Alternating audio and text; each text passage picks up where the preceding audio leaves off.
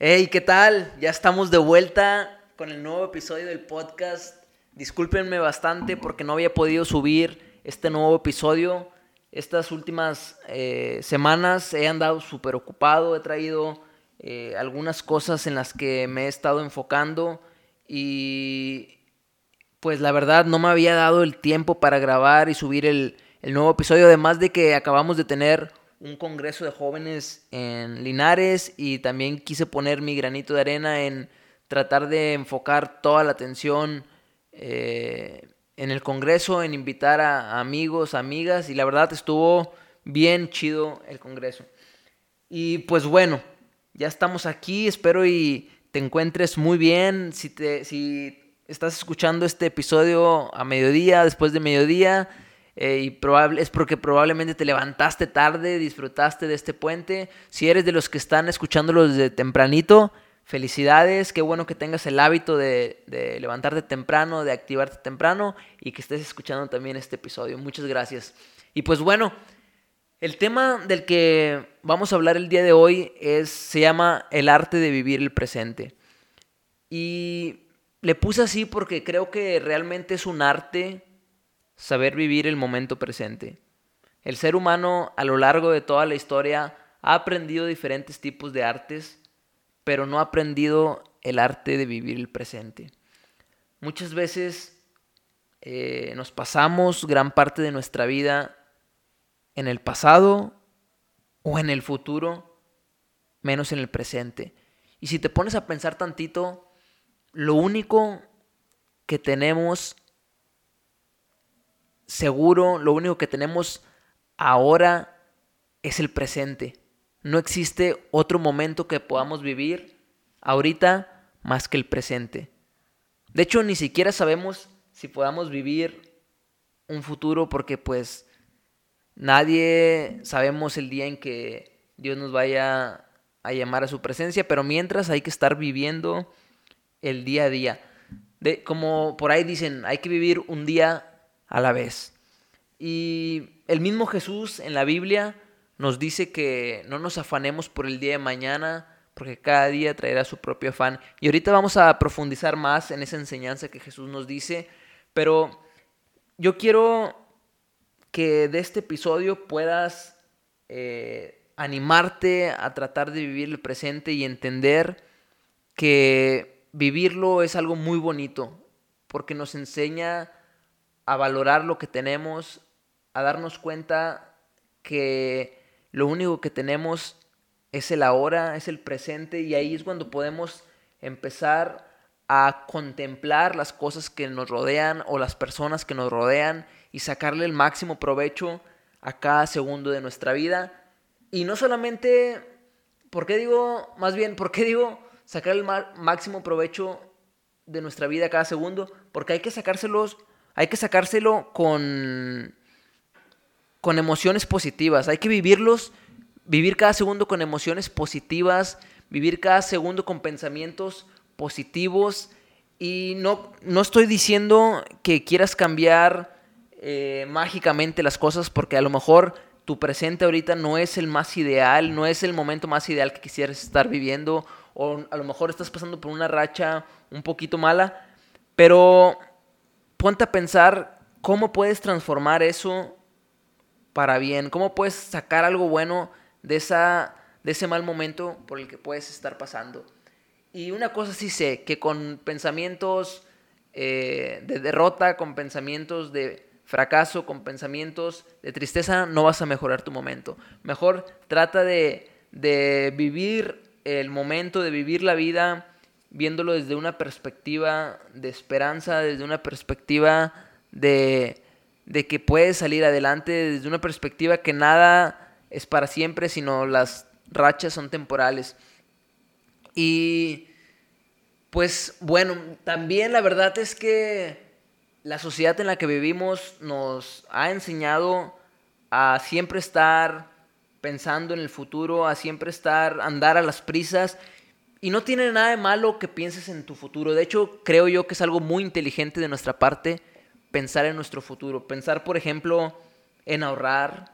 Pensar, por ejemplo, en invertir eh, en algo, en buscar una casa para el futuro, para cuando tengas tu familia, ahorrar para comprarte un carro eh, más adelante, etcétera. Muchas cosas. Pero creo que el detalle está en cuando, nos, en cuando nos pasamos la vida pensando en un futuro que ni siquiera sabemos si va a llegar. Imaginamos muchos escenarios, muchas escenas de qué podría pasar o de qué nos gustaría que pasara, pero la verdad es que hay que vivir un día a la vez. Hay que empezar a realizar... Todos tenemos sueños grandes eh, para realizar en esta vida, pero hay que empezar con pequeños pasos. Hay que, hay que empezar con pequeñas acciones que el día de mañana nos llevarán, primeramente Dios, a nuestro destino. Y hay muchos ejemplos prácticos o ejemplos eh, que vivimos en el día a día de cuando no disfrutamos nuestro presente. Por ejemplo, cuando estás, eh, cuando estamos en medio de amigos y de repente, como por ahí decimos, te vas en el avión pensando en que cómo te va a ir en tus próximos exámenes, cómo te va a ir con la cita que tienes con el doctor, cómo te va a ir con, en el evento que vas a tener más adelante, qué sé yo. Y empiezas a, a pensar tantas cosas de un futuro que aún no llega y en su tiempo llegará, en lugar de estar disfrutando el momento presente, en lugar de estar con tus amigos, en lugar de estar escuchando, escuchándolos, disfrutando la plática, platicando tú también. Y simplemente cuando vas en el camión o en el autobús, vienes, ¿qué vienes haciendo? Vienes contemplando eh, el paisaje, vienes viendo al lado de la ventana, el atardecer, el amanecer, o vienes ya pensando en las cosas que no hiciste y que pues ya quedó en el pasado, o vienes pensando en las cosas que, que quieres hacer, pero aún no sabes si vas a poder porque todavía falta mucho para que llegue ese día. Y son cosas, son ejemplos muy, muy básicos, muy sencillos, pero que nos pasan en el día a día y que nos quitan energía. Y eso es algo que, que debemos de ser muy, muy sabios en qué estamos invirtiendo nuestra energía. Porque los pensamientos negativos nos quitan energía, los pensamientos negativos nos ponen de malas y ahí es cuando tenemos que aprender a manejar nuestras emociones.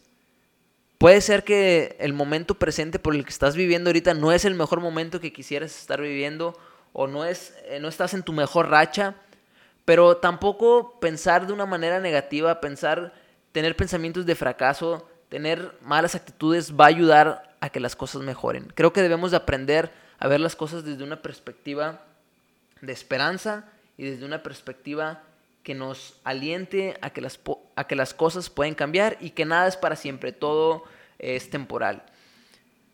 Y pues hay que saber eh, también, saber, eh, ¿cómo se puede decir? Que el día de mañana va a ser también el presente y que el futuro va a llegar su momento en el que llegará. A lo mejor tú dices, pues yo voy a ser feliz hasta que me gradúe, yo voy a ser feliz hasta que tenga mi trabajo, yo voy a ser feliz hasta que conozca tal país, yo voy a ser feliz hasta que tenga una pareja, yo voy a ser feliz hasta que me case. Y llega ese día y te das cuenta que ahora ese día o ese momento que querías vivir se convirtió en tu presente y te das cuenta que no disfrutaste todas tus etapas anteriores por estar pensando en algo que para ti era tu mayor sueño, pero que en ese momento ahora pareciere que ya no es la gran cosa. Y yo creo que la vida se vive por etapas. Creo que hay que vivir la etapa hay que vivir y disfrutar la etapa de la infancia, de la adolescencia, de la juventud, de la adultez, de la vejez y disfrutarla de acuerdo a pues al momento en el que, en el que nos encontremos. Este también creo que las personas que se la viven pensando en el pasado se arrepienten más de las cosas que no hicieron de las cosas que hicieron. Por eso, si tú quieres hacer algo que te apasiona, si tú quieres hacer algo que, que es tu sueño, que sabes que siempre has querido hacer, hazlo. Hazlo en este momento, porque este momento es lo único que tienes. Vive, no solamente existas. Y obviamente, por ejemplo, si quieres hacer algo, piensa también en los demás.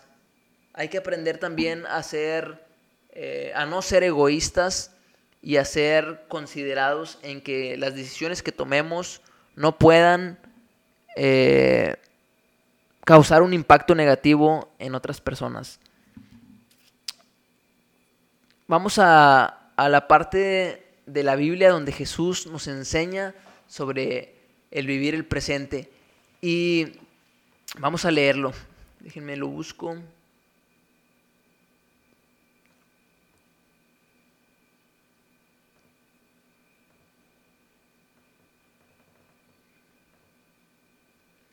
Dice en Mateo capítulo 6, versículo 34.